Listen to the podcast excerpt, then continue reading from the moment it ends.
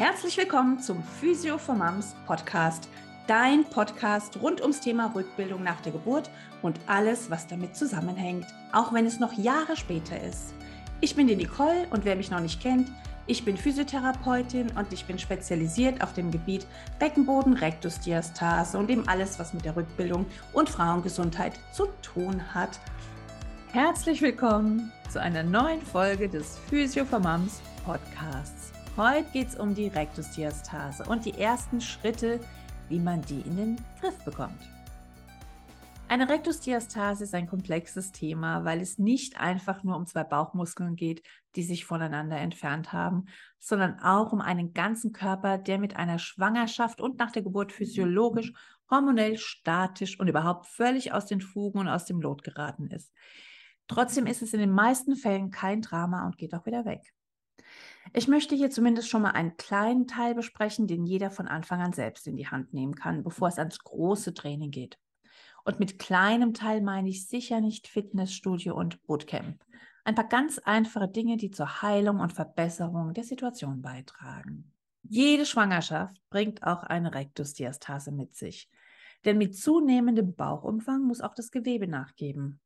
Die in der Mitte zwischen den beiden geraden Bauchmuskeln befindliche Faserstruktur Linea alba wird gedehnt, was zur Folge hat, dass sich die geraden Bauchmuskeln von der Mittellinie nach seitlich außen verlagern. In dieser Position können die Bauchmuskeln dann nicht mehr funktionell arbeiten, weder in der fortgeschrittenen Schwangerschaft noch nach der Geburt. Das klingt schlimm, ist es aber nicht. Wir haben ja noch ein paar andere Muskeln, die aushelfen. Bei jeder schwangeren Frau entwickelt sich also gegen Ende der Schwangerschaft eine Rektusdiastase. Das ist völlig normal und nichts Pathologisches an sich. Im Idealfall bildet sich das von alleine wieder zurück.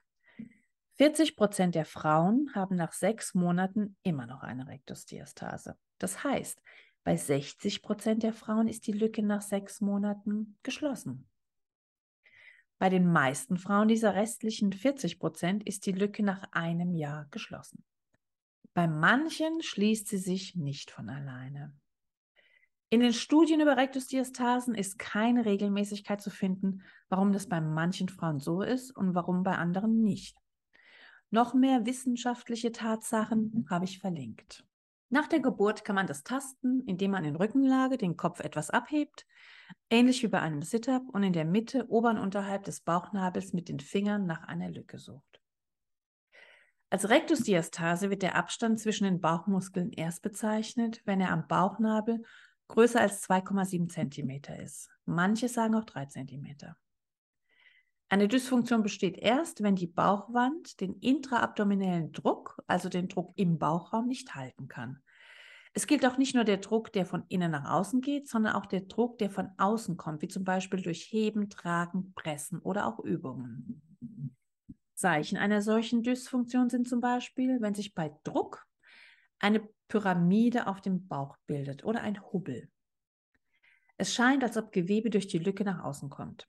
Oder wenn sich ein Graben bildet und sich eine wirkliche Lücke bei Druck zeigt. Das Gewebe scheint nach innen abzusacken oder sich einzuziehen.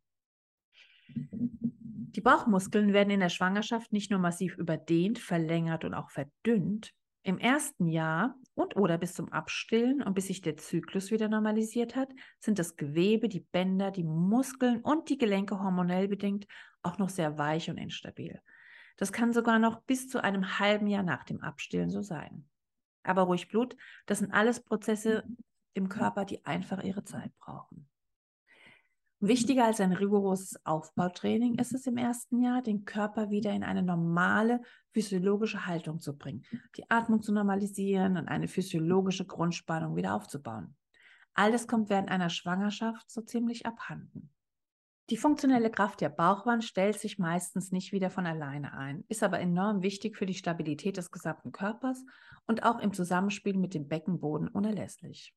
Aber genauso wie es dem unschwangeren Menschen eher schwerfällt, Muskeln einfach so mal nebenbei aufzubauen, genauso wenig, eher noch weniger funktioniert das nach einer so extremen körperlichen Belastung mit so massiven Veränderungen wie Schwangerschaft und Geburt. Die allermeisten Frauen unterschätzen das und denken, es muss doch von alleine wieder werden und das ohne konsequentes und richtig angeleitetes Training. Die meisten haben auch keine Geduld zu warten, bis ihr Körper wieder bereit ist und machen allerhand seltsames Zeug, nur um etwas gemacht zu haben oder glauben, mit YouTube-Videos sei es getan. Allem voraus auch Joggen, was absolutes Gift ist, wenn man instabile Muskeln, Bänder und Gelenke hat. Mit weichen Muskeln bzw. ohne aufgebaute Muskulatur und Stabilität joggt man sich langsam aber sicher in alle möglichen Spätschäden. Angefangen bei Gebärmutter- und Blasensenkungen über Iliosakralgelenksblockaden bis hin zu Bandscheibenvorfällen und Meniskusschäden. Ohne Mist. Ich will keine Angst machen, aber das erlebe ich zuhauf in der Praxis. Man darf und kann auf jeden Fall Sport machen, aber man sollte bedacht und umsichtig auswählen. Es gibt einfach Dinge, die extrem ungünstig sind am Anfang und die auf die lange Sicht dem Körper nicht gut tun. Im Anfangsstadium beziehungsweise im ersten Jahr nach der Geburt würde ich unbedingt auf forciertes Bauchmuskeltraining, Krafttraining jeglicher Art, schweres Heben und Tragen und alle Sportarten mit Stop and Go, Rennen und Hüpfen verzichten. Erst wenn mit geschulter Anleitung und funktioneller, schonender Aktivierung der Bauch- und Beckenbodenmuskulatur diese Muskelgruppen wieder normal funktionieren, kann Kraft aufgebaut werden. Leider sorgen so manche Übungen dafür, dass sich die Lücke nicht verbessert. Es gibt leider sehr viele gängige Übungen, die man so in der Rückbildung überall angeboten bekommt, die den Bauch viel mehr belasten, als dass sie ihm helfen.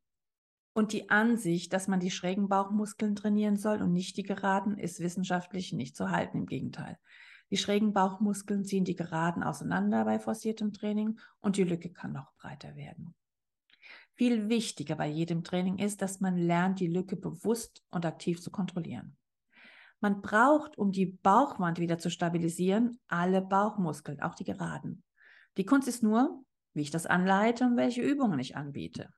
Am besten ist es, vor jeglichem Training die Fachfahrt draufschauen zu lassen. Jeder Bauch ist anders. Es gibt Rektusdiastasen, die sind sehr breit, aber stabil. Und es gibt Rektusdiastasen, die sind fast weg, aber der Rumpf ist völlig unkontrolliert und instabil. Es gibt ja tausende von Bauchzuständen nach einer Geburt. Kein Bauch ist wie der andere und nicht jeder große Bauch hat auch gleichzeitig eine Rektusdiastase. Nur mal so nebenbei. Also der Bauch ist nicht die Rektusdiastase. Also, was können wir schon mal selber tun? Erstens, Haltungskorrektur. Wenn das Becken und die Lendenwirbelsäule nach der Geburt nach vorne gekippt sind oder in einer extremen Hohlkreuzstellung stecken bleiben. Oder genau andersrum, nämlich nach hinten gekippt und man ganz rund ist, können die Bauchmuskeln, das drumherum liegende Gewebe, Bänder und Faszien nicht optimal arbeiten. Die Bauchmuskeln können damit also den Rumpf nicht wirklich gut stabilisieren. Was wir wieder erreichen wollen, ist eine aufrechte, stabile Körperhaltung mit einer guten Gesamtspannung. Man sollte auch aufpassen, dass die Haltung beim Babytragen nicht zu einseitig wird und das Baby nicht immer nur auf einer Hüfte der Mama sitzt. Das Tragen mit Tragetuch provoziert im Prinzip auch eine vermehrte Hohlkreuzstellung. Hier ist es wichtig, sich selbst immer wieder bewusst zu kontrollieren und den Unterbauch vom Hosenbund weg anzuspannen, damit auch von vorne eine Gegenspannung zum Hohlkreuz passiert. Also die tiefe Bauchmuskulatur aktivieren. Zu der komme ich gleich. Bewusst die Körperhaltung, die sich mit der Schwangerschaft eingestellt hat, umtrainieren. Bauch rein, Brust raus, Kopf hoch gilt auch hier. Und Unterbauch vom Hosenbund weg anspannen. Am besten man trainiert die gerade Körperhaltung ohne Baby zuerst. Mit einem Gewicht, das man trägt, ist es zehnmal so schwer. Genauso ist es mit Sport, bei dem ein Baby an einem hängt in der Trage oder bei dem das Baby quasi als Fitnessgerät oder Gewicht benutzt wird. Davon rate ich komplett ab. Es ist schon wirklich schwer genug, dass sich die frische Mama wieder ins Lot bringen muss und lernen muss, ihre Muskeln zu aktivieren. Vor allem mit einer Rektusdiastase oder auch mit Beckenbodenproblemen. Mit einem Baby, das vielleicht den ganzen Tag im Tragetuch getragen wird und dann auch noch zum Trainieren als Gewicht benutzt wird, kann es für die Muskulatur eine echt schwierige Aufgabe werden, da überhaupt wieder in die Reihe zu kommen. Die weichen Bauchmuskeln mit einer Rektusdiastase ermüden nicht nur sehr schnell, sie können auf Dauer auch diese Gewichte nicht korrekt abfangen. Am Ende geht der Druck nämlich auch auf den Beckenboden und kann dort Schäden anrichten. Zweitens, die tiefen Bauchmuskeln aktivieren. Das ist am Anfang nicht immer ganz so einfach, weil das Gefühl im Bauch meistens fehlt und die Bauchmuskeln durch die Überdehnung einfach oft noch eine Weile nicht so können, wie sie sollen. Da muss auch oft erstmal wieder eine Verbindung vom Gehirn zum Bauch hergestellt werden. Mit Sit-ups, Crunches, Planks und all diesen Sachen kommt man da nicht sehr weit. Im Gegenteil, falsches Training kann einiges verschlimmern und das gilt übrigens auch für den Beckenboden. Viel hilft da nicht immer viel. Mehr zu den tiefen Bauchmuskeln findest du in dem Artikel Aktivierung der tiefen Bauchmuskulatur, habe ich verlinkt. Drittens, Verständnis für deinen Körper haben. Recherchieren, informieren und aufgeklärt sein. Das sind Dinge, die super wichtig sind, damit man sich nicht verrückt macht. Vieles, das in der Rückbildung mit einem passiert, ist total normal. Viele haben schon gefragt, was heißt das denn, wenn die Verbindung Gehirn-Bauch oder Gehirn-Beckenboden nicht klappt? Es gibt ja so ein Ding, das heißt reflektorische Muskelhemmung. Die Beispiele auf dem zweiten Bild zeigen, dass einmal durch Schmerzreize und einmal durch Schwellungs- und Ergussreize die Fähigkeit der Muskeln, nämlich adäquat anzuspannen, behindert wird. Das heißt, bei Schmerz und Schwellung, also bei Verletzungen, wird die Nervenleitfähigkeit nach oben zum Gehirn automatisch gehemmt was dann rückwärts vom Gehirn nach unten zum Muskel so viel bedeutet, wie dass das Gehirn oben zwar den Befehl des Anspannens gibt, unten kann der Muskel das aber nicht umsetzen. Die Anspannungsfähigkeit und die Kraft in diesem Muskel sind also durch Schmerz, Schwellung oder Überdehnung vermindert und funktioniert deshalb nicht richtig. Der Muskel ist also reflektorisch gehemmt. Nach der Geburt ist weder die Bauch- noch die Beckenbodenmuskulatur in einem normalen Zustand. Es gibt auf jeden Fall Verletzungen, Mikro- oder auch Makrotraumen, Risse in der Haut, in den Muskeln, Dammrisse, Schwellungen, Überdehnungen und meistens auch Schmerzen. Beim Kaiserschnitt gibt es noch zusätzlich die Schnittstelle und Naht mit den Heilungsprozessen, die ganz automatisch auch Schwellungen hervorruft und eine Unterbrechung der Leitung nach oben bedeutet. Schwellungen gehören aber immer zur Wundheilung dazu. Das ist gut so und es soll so. In so einem Zustand normale Übungen oder einfach alles an Übungen machen zu wollen, ist physiologisch nicht wirklich möglich. Das geht natürlich auch wieder vorbei mit zunehmender Heilung und es wird auf jeden Fall besser werden. Doch manchmal findet das Gehirn die Verbindung zum Muskel nicht mehr von ganz alleine und braucht unsere fachmännische Hilfe. Der Homunculus jede Körperregion hat eine Repräsentation im Gehirn, jeder Muskel, jedes Gelenk. Die einen Teile haben mehr Areal, die anderen weniger, muskulär oder sensitiv sensibel. Der Rumpf hat eine recht geringe Vertretung. Gesicht, Hände, Zunge, Schlucken, Sprechen und so weiter sind zum Beispiel zum Überleben eben wichtiger als Bauchmuskeln oder Zehen. Die Areale können je nach Gebrauch gefördert werden, aber auch bei Nichtgebrauch kleiner werden. Und zusätzlich zu den oben erwähnten Hemmungen durch Schmerz und Schwellung gibt es noch einen Dehnreflex in der Physiologie der Muskulatur. Der setzt eigentlich ein, wenn ein Muskel ganz schnell überdehnt wird. Die Reaktion ist dann, dass sich der Muskel erstmal zusammenzieht und nicht mehr zu seiner vollständigen Länge gebracht werden kann. In der Schwangerschaft werden die Bauchmuskeln zwar sehr langsam gedehnt, aber durch die lange Zeit, in der diese Dehnung besteht, haben wir am Ende eine Art Immobilisation. Spätestens sechs bis acht Wochen vor der Geburt ist man so rund, dass man die Bauchmuskeln nicht mehr normal anspannen kann. Bei jedem anderen Muskel, den man für sechs bis acht Wochen ruhig stellen würde, würde das eine Atrophie bedeuten. Das heißt, Abbau des Muskels, der Muskelkraft und Bewegungseinschränkung und Verkürzung. Unsere Bauchmuskeln sind natürlich in dem Fall nicht verkürzt, sondern zu lang. Aber sie haben genauso an Muskelmasse und Kraft verloren und sind deswegen auch nicht voll funktionsfähig. Diese massive Überdehnung bedeutet auch Verletzung. Und wenn ein Muskel lange nicht funktionsfähig ist oder nicht benutzt werden kann, dann nimmt auch die Repräsentation im Gehirn ab. Nach der Geburt heißt es dann, alte Synapsen reaktivieren oder neue bilden. Und ich bin mir sicher, dass das eine Erklärung für das Fremdkörpergefühl des Bauchs ist, das so viele Frauen erleben. Und auch, dass man keine Ahnung hat, was man wie anspannen soll. Manche Frauen können auch Jahre nach der Geburt noch Probleme haben, wenn keine Verbindung zwischen Gehirn und Muskel hergestellt wird. Mit dem Anspannen, mit der Stabilität, mit Rektusdiastasen. Und auch mit dem Beckenboden manchmal. Deshalb hat es mit Zeit oder, aber ich habe doch Übungen gemacht, nicht unbedingt immer was zu tun. Viertens, deinem Körper gute Bausteine geben. Um zu heilen, Kraft aufzubauen, Bindegewebe, Muskeln und Faszien jeglicher Art aufbauen zu können, brauchen wir dringend Proteine. Und nicht nur die. Gute Fette, hochwertige Kohlenhydrate, Vitamine und Mineralien sind unerlässlich. Ganz viele frische Mamas vergessen im Babystress völlig, sich richtig zu ernähren. Nicht nur, dass so die Narben und Verletzungen schlechter heilen, auch Müdigkeit, Abgeschlagenheit und Energiemangel sind oft die Folge. Mal ganz von der Müdigkeit wegen Schlafmangel abgesehen. Die Bausteine der Kollagen- und Elastinfasern in unserem Körper sind Proteine, sprich Eiweiße. Unser Körper braucht Proteine, um Zellen jeglicher Art herzustellen. Fünftens, Wasser trinken mindestens zwei Liter frisches, klares Wasser täglich. Regenerierendes Muskelgewebe braucht Wasser. Kollagen- und Elastinfasern, daraus besteht praktisch unser ganzer Körper, bestehen zu 70 bis 80 Prozent aus Wasser. Zu wenig Wasser macht schlechte Verdauung. Bei schlechter Verdauung stapeln sich die Abfallprodukte im Körper. Abfallprodukte machen Druck auf die Bauchwand. Druck auf die Bauchwand macht schlechte Haltung und Rückenschmerzen. Die Bauchmuskulatur muss dann noch mehr arbeiten, was sie eh schon nicht kann. Ein gar nicht guter Kreislauf. Für den Beckenboden ist das auch nicht gut, weil der den ganzen Verdauungsinhalt halten muss und, wenn es ganz schlecht läuft, die ganze Verstopfung rauspressen muss.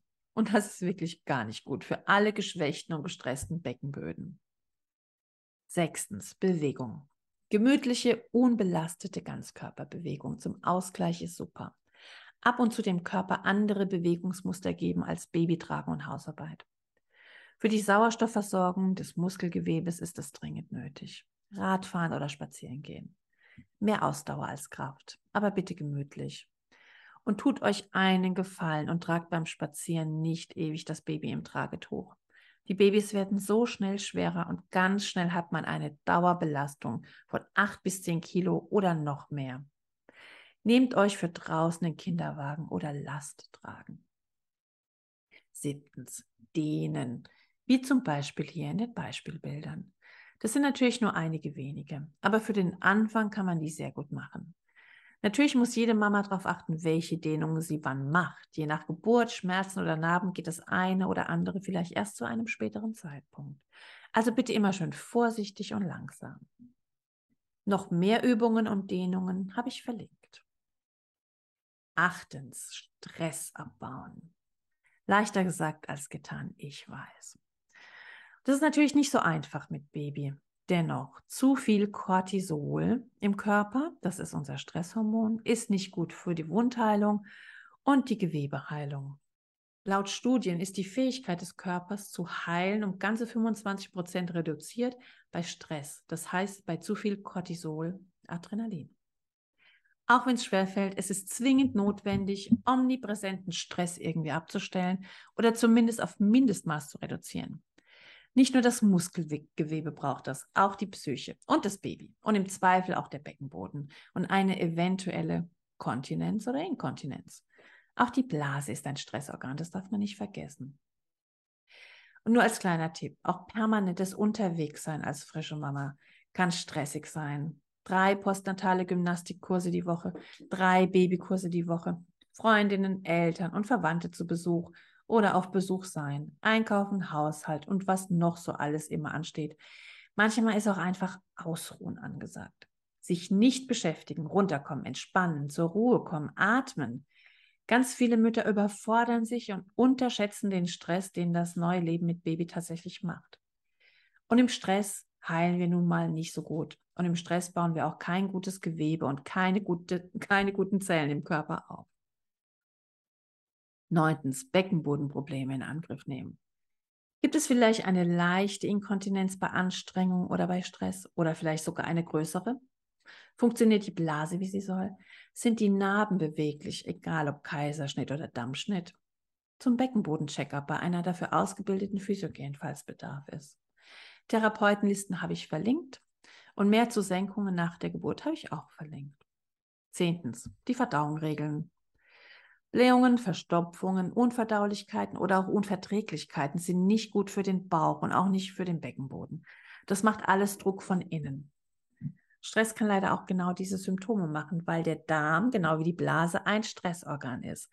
Der reagiert oft sehr sensibel auf alles, was so passiert im Leben. Schau, wie du auf Nahrungsmittel reagierst und was Stress mit deiner Verdauung macht. Sorge dafür, dass die Verdauung immer flutschig bleibt. Fazit.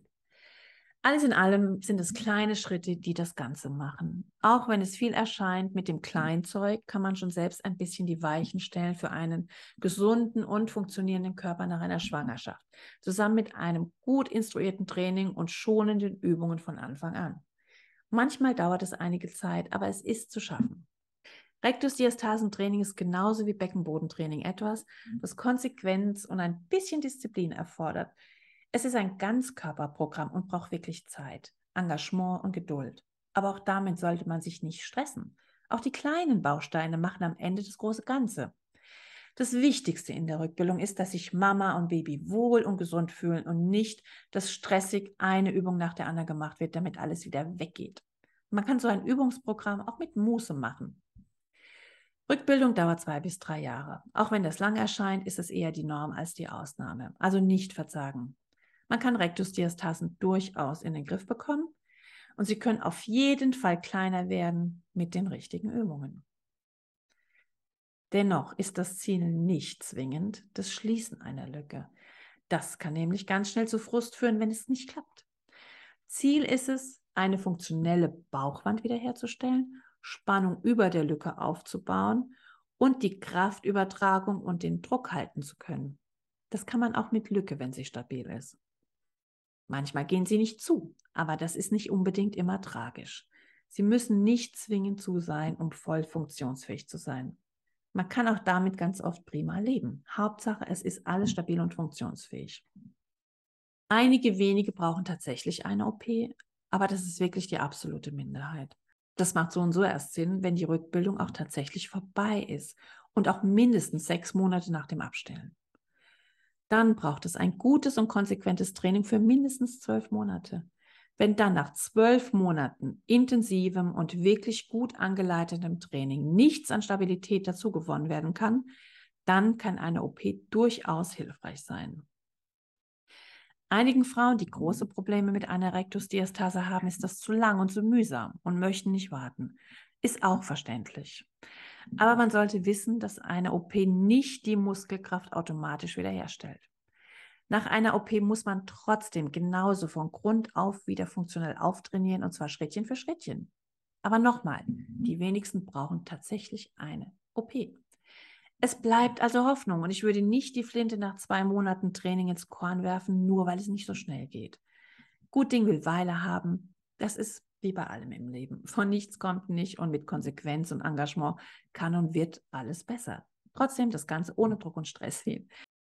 An der allgemeinen Ungeduld kann ich nichts ändern. Ich kann nur immer wieder darauf hinweisen, dass es länger dauert, als man denkt. Und dass Muskelaufbau Zeit braucht, ist auch nichts Neues. Also lasst euch Zeit, nehmt euch die Zeit und fangt irgendwo an. Es ist besser, irgendwo anzufangen als nirgendwo. Wer sich weiter und tiefer mit dem Thema auseinandersetzen möchte, wird fündig in meinem Online-Kurs Rückbildung mit Rektusdiastase. Auch wenn es nur online ist, es gibt sehr viele Möglichkeiten, sich sofort schon gezielt selbst zu helfen. Mit den wichtigsten Informationen und den dazugehörigen Must-Do-Videos kannst du dich noch heute auf den Weg machen, stabiler zu werden und wieder mehr Zutrauen in dich und deinen Körper zu bekommen. Wenn man weiß, mit was man es zu tun hat, ist es viel leichter.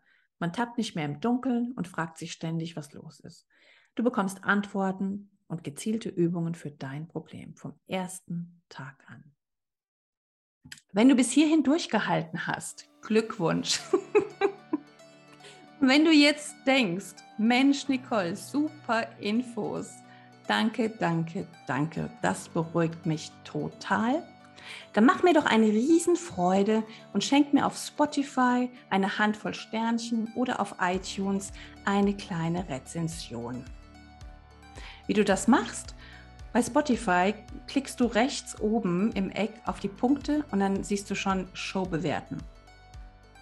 Bei iTunes gehst du im Store auf Bewertungen und Rezensionen und ich würde mich sehr freuen, wenn du mir da ein bis zwei nette Sätze hinterlassen würdest. Denn so mit Bewertungen wird dieses Thema und dieser Inhalt mehr verbreitet. Und so können wir noch besser aufklären und so werden noch mehr tolle Frauen wie du erreicht. Und wir können weiter helfen und dafür sorgen, dass Frauen auch in Zukunft viel gesünder bleiben und sich nicht mehr ganz so viel stressen. In diesem Sinne, bis zum nächsten Mal. Alles Liebe!